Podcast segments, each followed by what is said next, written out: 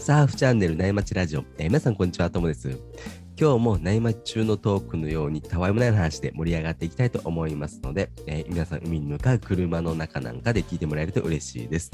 えー今日のですね、パーソナリティはエミさんと月さんと、えー僕の、え3名でお届けします、えーそれではよろしくお願いします。よろしくお願いします。よろしくお願いします。エミさんって、あの、兵庫県にお住まいなんですよね。そうなんですよ。あーいや、なんか、この間ニュースで、兵庫の明石市で、はいはい。なんか水上バイクが危険走行したっていうニュース見たんですけど、あ、見ました。うんうん見ました、はああれなんかこうサップのすぐ横をこうバイクが爆走しててい。うん超危険だなと思って、うん。本当にひ、うん、引かれてもおかしくないぐらいだろうと思ってはい。この場所ってご存知なんですか？このビーチ自体は行ったことなかったんですけど、この近くには何度か行ったことがあったのへで、ー。え、こんな近所でこんなことがと思ってびっくりしてたんですけど、えー、そこってサーフィンはできない？海水浴場って感じですかね？あ、私は海水浴場だと思ってたんですへけど、ーねえ、でもできるのかな？私が知らないだけかもしれない。うん。はい。怖いですよね。こんな猛スピードで来たらですね。うん。怖いですね。あんなに 近くまで 来たらね、怖いです。なんかこんな感じで水上バイクとかカイトサーフィンとか、なんか種類の違うマリンスポーツとか、うんうん。まああとサップとかロングボードスキムボード、あとなんだろうな。ボディーボードもかな、なんか種類の違うボードが混在する時とかってたまにあるんですけどうん本当接触には、まあ、このニュースを限らずぶつからないように気をつけないとなって改めて思いましたね。本当ですよそうですね。うん。怖い。サーフィンでくくられるやつって、あのーマナーとかルールがあるじゃないですか。そうですね。だからね、うんうんうん一応ね、なんかこう安全にはできるんですけど、うん他の、ね、スポーツと重なると、よくわかんないですもんね、そこら辺がね。うん。そうですね。やっぱりよくあるのが、うん釣りとね、重なるやつね。ああーあるあるあるですね。ありますよね。これね、あのまあ、サーフィンもそうなんですけど、水上バイクも多分ね、あんまいい印象持たれてないと思うんで、なんかこういうね、ニュースに取り上げられるような、まあ、ちょっと危険なことは注意した方がいいですよね。うん。うんこれあの僕2拠点で海の近くに住んで分かったんですけど、あのお家にいても水上バイクのあの音って結構聞こえるんですよね。結構うるさいっすよねはい大きいじゃないですうか。ん。うん。これサーフィンって海の上でねあの邪魔なだけ住人からしたら邪魔なだけとか 海の近くでこうね、あの邪魔だなって感じなんですけどうんうん。このね騒音まで聞こえたら当然ね多分いい印象にはならないと思うんですよね。そうですね。なのでねなんかこう普通以上のアピールがねビーチをきれいにするとかなんかそういうのがうん。うん。必要な気もしますよね。そうですね。確かに。確かにそうですよねうちの近くの浜でもこういろんなマリンスポーツ楽しまれてる方見るんですけど、ね、やっぱり水上バイク音もすごいしスピードもねめちゃくちゃ速いのでこう来たらすごい目立ちますよね。ねえなんかこのニュースみたいにこうわざとこうサーファーを怖がらせたりみたいな行為はめちゃくちゃ危険だしやめてほしいですよねやっぱり。うん。そうですね。ねえ同じ海を楽しむ者同士 仲良くこう海をシェアして楽しみたいですね。確かに。本当ですね。ねえ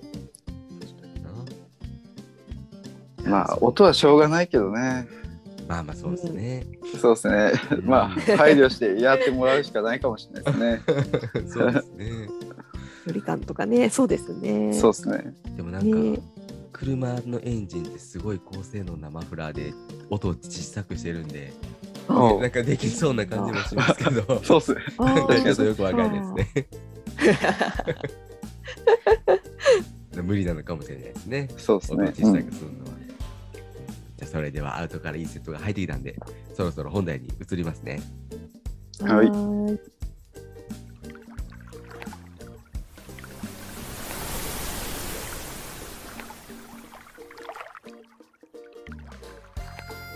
今日のお題はですね、えーパーソナリティのエミさんがね、7年のブランクを経て、ま今年ね、サーフィンに復帰しようってこう計画中なんですけど、まあ、そんなエミさんがですね、こう他の内町ラジオのパーソナリティの方々に、こう初心者としてサーフィンを始めるにあたっていろんな質問をしてね、アドバイスをもらおうっていううシリーズ企画なんですよね。で、あのー聞いてらっしゃるリスナーの方々はですね、あのーこれからサーフィン始めてみようかなとか、まあ昔やってたけど、こう、カムバックしようかなとかってね、えー考えてる方にとっては、こう、参考になる話が聞けるんじゃないかなっていうふうに思ってます。で、えーそのね、本日のテーマは、えおすすめのサーフスケートとその練習方法っていうことなんですよね。はい。えっと、アドバイスっていうと、もうおこがましいぐらいなんですけど、本当に僕は、スケボーはたしなむ程度なんで、お手柔らかにお願いします。あんまり突っ込んで聞かれてもって感じですか？多分もうリスナーさんの方がいっぱいやってる人多いかもしれないですけど間違った。うん。まあまあ大体大体エミさんと同じぐらいの目線かもしれないんでいやいやいそやいや。そういうアドバイスができたらいいかなってあ思ってます。確かにそうですね。はい。それはいいですね。うん。うんいやーもう私はもうそんなね浪速町ラジオの皆さんのお話を聞いて初めてサーフスケートって言葉を聞いたくらいのうん。めちゃくちゃ初心者なんでいや本当基本的なことから勉強させてもらえたら嬉しいです。よいえいえ。ろしくお願いします。はい。でスケボー自体は持ってるんですか？はい、ど一応持ってます。どんなタイプっていうかやつなんですかね？なんかあの子供が2歳半くらいの時に興味を持ってくれてあの買った本当にごく一般的な やつなんですけどはい。特に何の変哲もないというか あの鉄板の紫スポーツで買ったやつなんですけど、はい。なんかちょうど当時コロナの影響で、なんかスケボーとか全然海外から入ってこないとか、なんかそんな時で、なんかね、探したんですけど、本当関西の、関西で一つしか残ってないみたいな 状態だったのを、急いで買いに行って手に入れた感じだったんですけど、一つしかないんですか？一つしかなかったんですよ。いろいろな店舗で電へ話して「ありますか?」とかネットのショップでもこう検索したんですけどあー。特にその子供用の小さいサイズってもともとないらしくって。えあなるほど。なるほどなるほど。そうなんですよ、まあ、大人用のとかまあ何個かあるよとかだったんですけど、うんうん子供用の全然なくって まあでも1個だけちょっとその子供の身長に比べたら大きかったけど、まあ、そっちの方が安定するよって言われて言ってもらったので、それを買って今でも子供用のやつに2人で乗って練習してる感じです。うんはい。なんか以前なんかハワイで友人のスケスケボーを借りて遊ばせてもらったことはあるんですけど、なんかその時はこうもっと長くてなんか乗り心地も安定感もあるなんかいいやつの乗らせてもらったことがあってなんかその時は結構自分乗れるじゃんってなんか自己満足で思ってたんですけど、はいはいその今の子供用のやつこの普通のスケボー乗ったらもうなんかフラフラしちゃって なんとかバランス取りながら乗ってますっていう今状態です。多分子供用のだから短いんでしょうね。そうなんですかね。なんか普通のサイズっていうのもいまいちよく分かってなくて、自分にどんなサイズが合うのとかも分かってなくてちっちゃいんですかねやっぱり。うん、トラックって言ってこの左右のウィールつなげてるやつも短いのかもしれないですねひょっとしたら。ああ幅子供用だから。幅幅そうそう。ああなるほど。そうかもしうれない、ん、かもしれない。乗りにくいなって思いながらやってます。なんかスケボーもこう、まあ、子供用とか大人用とかあるようにいろいろ種類があるんですよね。まず一つ目はこのオーソドックスなトリックがメインのストリートってや呼ばれるやつですね。オリンピックのやつですね。オリンピックのやつ。うん。ああはいはいはい。あとはこうロングボードって言って踊るようにダンシングっていう技ができるロングボード、はいはい。TikTok ですよね。うん。うんああ、そうそう。でよくやるややってるやつ。はいそうああ、ですね。はいはい。あとは、もう街乗りっていうか、長い距離走れるクルーザーっていうタイプですね。で、これが最後なんですけど、前の、えっと、タイヤがくねくね動いて、サーフィンのリフトでになるサーフスケートに分かれてますね。なるほど、そうなんだ。うん。うん。大体大きく分けるとこんぐらいかなっていう感じです。なるほど。なんか本当スケボーって身長によって 長さ選ぶくらいかなって思ってたんですけど、前輪前のタイヤがくねくねとかも。そうそう えー、知らなかった。なんかハワイでは乗ってる人見たことなかったかもしれないですね。へーはい、もう私が全然知識がなくてその違いにさえ気づいてなかったか たまたま周りに乗ってる人が普通のそういうスケボうんーを乗っていただけだったんですかね。ねえなんか神戸でもそんななんかサーフスケートその前のタイヤがくねくねみたいなはいはい。乗ってる人とか見たことないですね。あ本当ですか？なんか意外ですね。おしゃれタウン 気がする。全然いないです。スケボー自へ体もーあないですー意外。へね。え。オリンピックあってなんかちょっと子供が乗り出したかなみたいなほんとちょろっと見るぐらいなんですけど ねえそう思うとなんか飲みもちラジオの皆さんはほぼ全員がなんかサーフスケートをやってられるっていうことで、さすが意識が高いというかねえなんかそんなことできるパパってめちゃくちゃかっこいいですよね。まあそうだといいんですけどね。上手だったらね。上手だった。いやいやいやいやかっこいいですよ。多分この神戸でサーフスケート見たことないっておっしゃってたのは、はいはい。サーフスケートって街を走るように作られてないんですよね。そうなんですね。そう。どっちかっていうとこう狭いスペースの中でぐるぐる回ったりするのがメインなんでだから見かけないのかもしれないですね。あ、そういうことなんですね。なるほど。なんか反面クルーザーってやつは街乗りっていうカテゴリーなんでどっちかっていうと。とこうスケボーって跳ね上がってる部分があると思うんですけど前と後ろに、うん。はいはい。うん、これの前の前は跳ね上がってないタイプが多くて。え。ー、もうトリックとかじゃなくて単純に滑るだけっていうカテゴリーなんでたまに移動手段として若い子が使ってるの見ますよね。うん。こっちでは。なるほど。うん多分私もハワイでのあの乗させてもらった友人のやつはこれだったかもしれないです、あなんかー安定感ありますよね。ありました。普通にこう、滑るにあたってはめちゃくちゃ滑りやすかった気がします。そうですよね。あ。これのことなんですね。かもしれないですね。なるほど。それそしてそのなんかさっきの TikTok でたまに見る踊ってるみたいなうんうん。やつがロングなんですね。そうですね。なるほど。そういうことか。なんか違いがよく分かってなかったんですけど。なるほど。あじゃあなんかもっとねこうスケボー上手くなったらあんなダンスみたいなのやってみたいなって思ってたんですけどじゃあ私の今持ってるその普通のやつではできないって感じなんですよね。多分そうですね。あー、うん。なるほど。あれ難しそうっすよね。よくあんな簡単にできるなと思って。うんね優雅にやってるなうんかっこいいなって思ってたんですけど、ああそう見せるのも難しそうですよね。そうっすね。へえなるほなんかど。同じロングボードなんですけど、同じボードでできるのかな、なんかよく海外の YouTube とかにあるあるんですけど、うんうんうん。ダウンヒルって言って、高速で坂道を滑っていくやつがあるんですよ。なんかヘルメットして、はいはい。手手袋して、あはい見たことあるかも。うんうん多分めっちゃ危険なんですよね。めっちゃ怖そう。じゃあ怖いですよね。トモさんとか見たことあるんじゃないですか、これ。YouTube とかではありますけど、生ではありますよね見たことないないですよね。あ、そうそう。さすがに生では。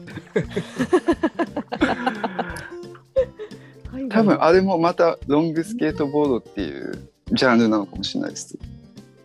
えー、そうなんですね。なんか一言でスケボーとかね、思ってたけどスケボーとかサーフスケートもなんかめちゃくちゃ奥が深いですね。そうですね。で、また、サーフスケートにもいろいろ種類があって、スケボーって4輪なんですけど、はいはい。前輪が1個しかないやつとかありますよ。一個ですか、そうそえー全然乗れる気しないですね。難しそうですよね。難しそう。ねえ、4つついてても安定しないんですかね。タイヤ。えー、こんななるんだ。うん、あとブランドだとやっぱ一番メジャーなカーバー、うんうんうん。あと最近こうおしゃれみたいな感じで話題になってるヤウっていうやつがあって、はいはい。うん、結構どのブランドもデザインとかグラフィックが凝ってるんで、まあ、買うんだったらお気に入りのやつ選んだ方がいいかもしれないですね。なるほど。私もなんか最近自分用のスケボーちゃんと欲しいなって思っていろいろ YouTube 見てたら、その、うんカーバーとかヤウっていう名前たくさん出てきました。うん、でなんか見た目もなんかかっこいいなって思ってたんですけどおしゃれですよね。おしゃれですうね。ん、でなんか機能性とかもう正直よくわからない超初心者レベルなんで。でなんかその気に入ったデザインで選ぶっていうのはねシンプルでいいですね。あと僕メインで乗ってるのがミニクルーザーって言っておおはいはい。なんかこれブランド名とかあれなんですけどペニーっていう、えーちょっと前に話題になったなんかプラスチックでできたちっちゃいスケボーがあると思うんですけど、うんなんか見ましたそれも。うん、これ安くて、ねうん、そうですね、はいはいはい。いもう安いし車にポンって入るし使い勝手いいんで、あいいですね。う。ん、結構重宝してますね、おお。うん、うんうん。ただ結構スピードが出過ぎちゃうんで。ああなるほど。でちっちゃいし安定感がないので子供さんと、まあ、ふ共有するってなったらスピードとか、まあ、ウィールが高いのであ要はあ。地面とちょっと距離が普通のスケボーよりあるんで、まあ、その辺。うん、転んじゃわないかなって要注意かなって思ってますね。なるほど。子供だったら小さければいいってわけじゃないんですね。そうそうなんですよ。ねえ、ああ、それもちょっとカラフルだし可愛いし気にはなってたんですけど、なるほどですね。憧れるでもそれを月さんは乗りこなしてるっていうのがすごいです。乗れる気しまあ面ないです白いですよ意外と。うんあ、そうなんですか？うんえー、またきっと違うんでしょうね。ちょっと曲がり方っていうか。うん、全然違いますね。うんえー、それを使い分けるんですね。ああ、奥が深いですね。うん なるほど。まあ、じゃあ普通のそのさっきおっしゃってたなんだカーバーとかヤウはいはい。のサーフスケートだったら、まあ、3歳の子供と共有って感じでも、まあ、使えそうな感じなんですかね。そうですね。全然ありだと思いますね。おおなるほど。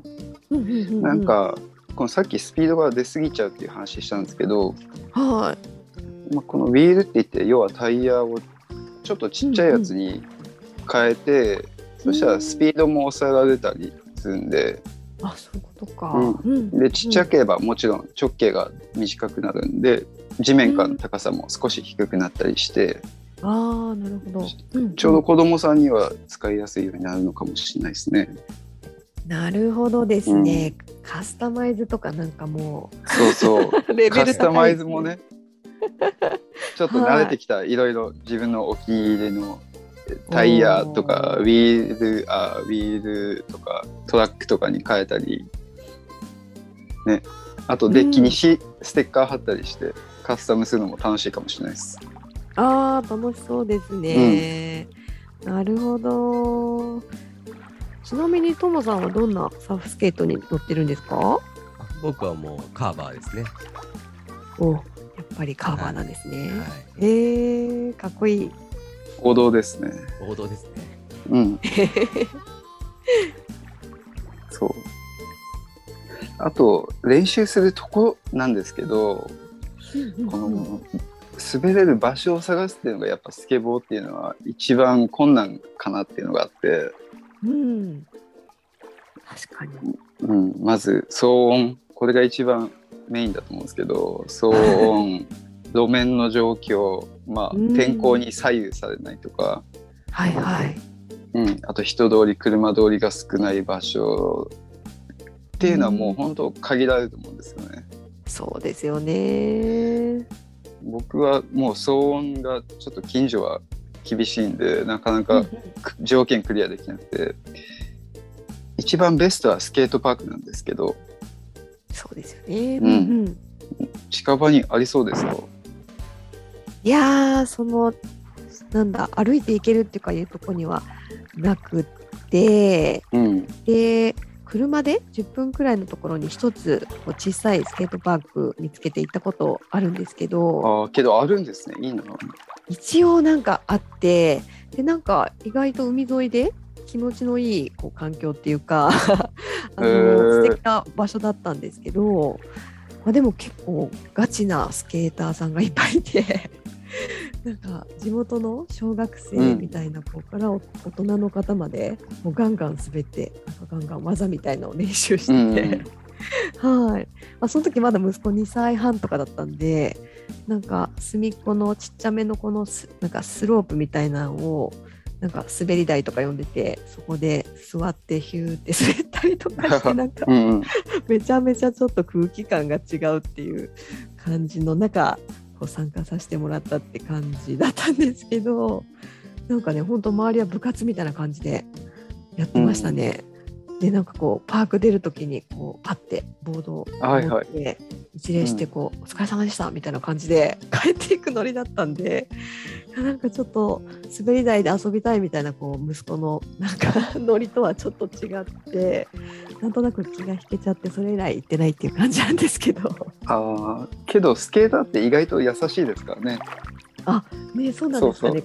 うなん。か座って、ん、みんな意外と怖そうだけど 親切だったりするんで。あそうですか。なんかこうお話しするまではいかなかったんですけど、うんうん。なんかすごいスピードでガンガン滑っててでもなんか息子が座ってちょろちょろやってたらちょっとふふって なんか笑笑ってくれるうんあうんの大人の方とかはいらっしゃいました。なるほど。ねえやっぱスケボースケ,、ね、スケートパークあったらいいですよね。いいですよねはいなかなかその地面がスムーズな道路とか、ねえ、あと人とか車が通らない場所って意外とやっぱり都会だとなくて困ってますね。そうですよねはーい。あでもなんか先週くらいになんかね近所の公園がちょっと整備されておなんかね、まあ、ちっちゃいスペースなんですけどこうスムーズになった地面のとこところがあってでなんかこの前たまたま自転車で通ったらオリンピックの影響なのかその子供さんたちがちょっとサーフィンの練習をしているのを見かけたんですよ。うんはあ、なのでちょっと次回行ってみて練習してみようかなって思ってるんですけど、ね、やっぱりボードにこう安定して乗れるまではそういう平坦な場所が練習しやすいんですかねやっぱり。そうですねというかうん僕自身が平坦な場所でしかやってないのでなるほどなるほど。スケートパークのあのねダンスみたいなのやったことないんでなるほどなるほど。そうですねうんまずは練習方法としてはうん、よくネットとかではサーフィンの動きを真似るみたいな感じでサーフスケートの場合どうしても出てきちゃうんですけどはい。まずは。うん、続けるためにまっすぐ走るだけでいいと思うんですよねうーん。とりあえず。はいはい。スケボーって気持ちいいじゃないですか乗ってて、気持ちいいですね。そうっすよねうん。まずそれで爽快感を味わうのが続けるためにはおすすめかなって感じですねなるほど。うんうんうん。あとこれもよく前足くねくねはダメとかネットでは出てくるんですけど、お。うんうんまあ最初それが楽しいからみんなやるのでお 僕はやってもいいと思うんですよね。なるほど。やってもちょっとレベルアップしてきたらもうそれやめて次のステージに進めばいいと思うのでですね。慣れるまではいろいろ試そうですしてみるね。そうそうみたいな試してみる。うんえで、ー、まあ、最終的には重心移動でサーフィンの大きなえー弧を描くようなターンを練習するっていうのが、まあ、練習方法としては、えーメジャーなのかなって思ってます。なるほど。うんうんうんうんうんまっすぐやってその後に重心移動を意識して。ターンですね。そうですね。うんうんなるほど。まあ、とりあえず乗ってみるっていうやつかなって思いますね。そっか、なんか体全体を使うみたいなイメージなんですかね。こそうですね寄せようと思ったら。うん、そっかね、なんかスケボーの動画見るとやっぱりその細かくやってるのがかっこいい感じがして、ついつい足で無理やりこうやっちゃいそうですけど、うんねえちょっと初め楽しいなとは体重ね重心移動を意識してやってみます。そうですね。ねえ。あと僕の中でおすすめというかまあおすすめかな、なんか自分のライディングを客観視するために、うんうんうんもう三脚で iPhone 立てて自撮りするっていうのがおすすめかもしれないですね。あーなるほどうん、いいですね。なんかううんサーフィンとかって自分のライディング見る機会ってまあないじゃないですかスケボーも。うん、なかなかないですよね。うんけど野球とかだったらか鏡に向かって素振りしたりとか自分のこのフォームっていう見える機会があるので確かに、うんうんうんイメージと現実って全然違うんですよね。録画で見たら自分そうそうのとかめっちゃダサそう。そ別に差があるのはいいんですけどその差は差がどれくらいなのかとか、ああ、うん、綺麗にするためにはどうしたらいいのかっていうのはやっぱビデオを見てうんうん、ちょっと恥ずかしくても自分の映像を見るっていうのは本当大事だと思いますね。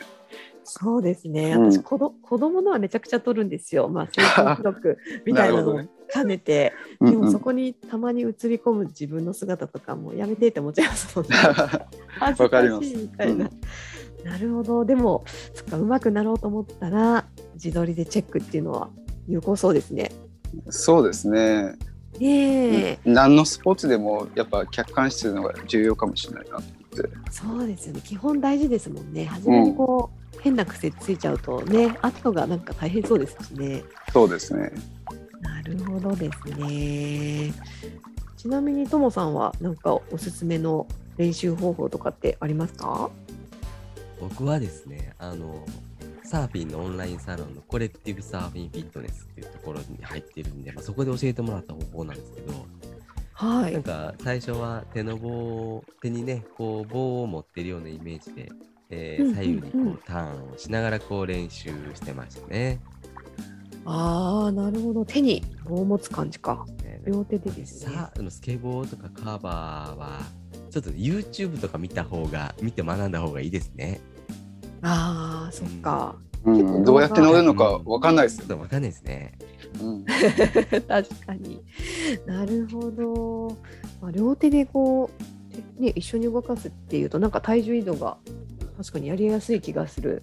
うんそっか。なんかそういうイメージとかを膨らますためにも、とりあえずまず YouTube 見て、なんかこうイメージ掴んでから乗るみたいなのがいいんですかね。うんうんそんな気がしますね。なるほど。参考になります。実はですね、あの、はいなにまちラジオの他のパーソナリティの方からもいろいろこうアドバイス、ご意見もらってるんですよね。おお、ありがたい。それちょっと紹介していこうかなと思ってるんですけども、はい。まずね、関西サーファーのケイスケさん。はい。えーおすすめのサーフスケートはやっぱりカーバーじゃないですかね。その中でもトライトンのシリーズがおすすめですね。うんカーバーの中でもお得なシリーズですが、通常のカーバースケートとは勝手は全く同じみたいです。僕も、えーいつもカーバーでは、えー広い平坦な公園とかで、えーゆっくりアップスの練習してますっていうことですね。おおー、ケイスケさんもやっぱりカーバーなんですね。えー、やっぱり信頼されてるブランドなんですかね。うんカーバーっていうと。うーん。そのカーバーの中にトライトンシリーズっていうのがあるんですかね。うんえー、なんか普通のカーバーって結構いいお値段しちゃうんですかね。うん2、3万ぐらいでしたっけ？ものによってはもう45万ぐらいあるのかな。あはい。なんかシグネチャーモデルとか。うんああいろいろだ本当にそうそう誰かとコラボしたとか。あ記憶そんな感じ、うん、あなるほど。そっか。でもこのトライトンシリーズだったらまあ通常と変わらないパフォーマンスだけどリーズナブルに変えるっていうことなんですね。えー、そしたらなんか初心者が試してみるにはありがたいですね。本当ですねねえぜひ見てみたいですね。チェックしてみよう。続いて、有オさんなんですけども、はい有オさん結構ガチでアドバイスしてくれててですね、えー、エミさんが将来的にショートボーダーになりたいのであるっていうこう前提で考えると、まあ、やっぱりね、カーバー、ヤウ、えースムーススターっていうね、サーフスケートを選択するべきだと思います。今挙げた3つも、えー厳密に言うとかなり乗り味が違うものですが、まずは横乗りになれるっていう意味で、カーバーが一番トラックが硬くて安定している。あれですね、あの、ボードと車輪のつなぎ目のことですね。おうだからぐにゃぐにゃしないんですね、乗り心地が。なので、おすすめですっていうことですね。おーなんか上手な人が乗ると、ヤウとか、ね、他のサーフスケートの乗り心地の違いもちゃんとわかるんですね。すごいですね。全くわかんない。なるほど。そしてやっぱり有野さんも最終的にはカーバー推しっていうことなんですね。でう続きが大人気ですね続きがまだあるんですけども、はいえー練習方法は多分 YouTube とかでたくさん How to があると思うので気に入ったものを参考にすればいいと思いますが、えーまずは安定してプッシュ、えー片足で地面蹴って後ろ足で地面蹴って片足でこうなるべく長くデッキに乗るってやつですね。うーん。で前足が、えーボードについてて、えー後ろ足で地面蹴るみたいな感じをこうするんですね。で、うんできるようになると、スケボーに、えー乗った時のサーフィンのフォームを固めるところから始めると、えーいいのではないでしょうか。サーフィンは横乗りと言われてますけど、えーショートボードの場合、べ実は常に腰は開いて、えー胸も進行方向を向いて、両手とも前にある状態になります。これさっきの僕が棒を持ってるっていうのと同じような状態ですね。ああなるほどで体は横を向かないってことですね。なのでそれを何も知らずにやっちゃうと横乗りなんで横向いちゃうんですよね。でもうんスケボーに乗った時にそういう間違った感覚を、えー体に叩き込んでおけば実際海に行った時もターンの練習にもスムーズに移行できると思います。って感じですね。なるほどですね。そっか、両手とも前にある状態で進行方進行方向を向くっていううんのを意識する感じなんですね。なるほど。なんかこうやって言葉にしてもらうとなんか意識しやすいですね。うんうーん。あとは片足で安定して長くボードに乗って、では両方前ですね。ああ、そっか。なんかそのサーフィンの正しいフォームをしっかり意識して、そっか、感覚を体に叩き込むという感じですね。やってみます。で、こうやって詳しい解説とアドバイスもいただいてありがたいですね。うんいや本当ですね、むしろ圭介さんと有オさんが僕より断然上だったんで そうなんですか。えー僕も勉強になっちゃいました そっか、やったことある人でも、あってこう意識するポイントなんですね改めてというか。改めてああ、なるほど。いや、やっぱ初め肝心ですもんね。うんうんフォームとか意識みたいなね、そのサーフィンにつなげていくために。なるほど。そっとそこを意識してやってみたいと思います。はいぜひ。はーいねいやもう本当サーフスケートの存在さえ知らなかった。ちょっと恥ずかしい私なんですけど今日は皆さんにおすすめのサーフスケートとか練習の仕方までいろいろとアドバイスいただけてめちゃくちゃラッキーでした。ありがとうございました。うんいいっすね。ぜひやってみてください。はいぜひやってみます。ちょっとカーバーの見てみます今日はですね、えーサーフスケートについていろいろこう学べたんで、えーエミさんも陸トレでね、えーサーフィンにこう立ちできそうな感じですよね。うんはい。あとね、あの、エミさんへのアドバイスとか、ラジオの感想とかコメントは概要欄に URL を記載している内町ラジオね、特設の掲示板が、とかお問い合わせフォームがあるんで、まあ、そんなとこから、えーいただけたら嬉しいなというふうに思います。えーそれではですね、えー最後に2つ案内があるんですけど、1つ目は、えーエミさんがね、音声プラットフォームのヒマラヤっていうところで、えー夢を叶えるアルファコーチングっていうこうチャンネルを配信されているんで、こちらもですね、URL を概要欄に貼っておくので、えーぜひ聞いてみてください。で、2つ目はですね、え僕の方なんですけども、えこういうラサーフィンの記事とかね、サーフィンのラジオをこうサーフコンテンツの形で発信することで、えーサーフィンライフを充実させようみたいなコミュニティを運営しているので、もしよろしければそちらもチェックしてみてください。えーそれでは、エミさん、えー月さん、ありがとうございました。ありがとうございました。ありがとうございますそろそろね、えーいいお時間なんで、今日はこの辺で終わりにしようと思います。えーそれでは今日もパーナイさんのキンキンを聞きながらお別れです。えー皆さんのところにいい波が来ますように、失礼します。失礼します。失礼します。静かに暮らそう。君がそういうから引っ越した。どんな日から電車で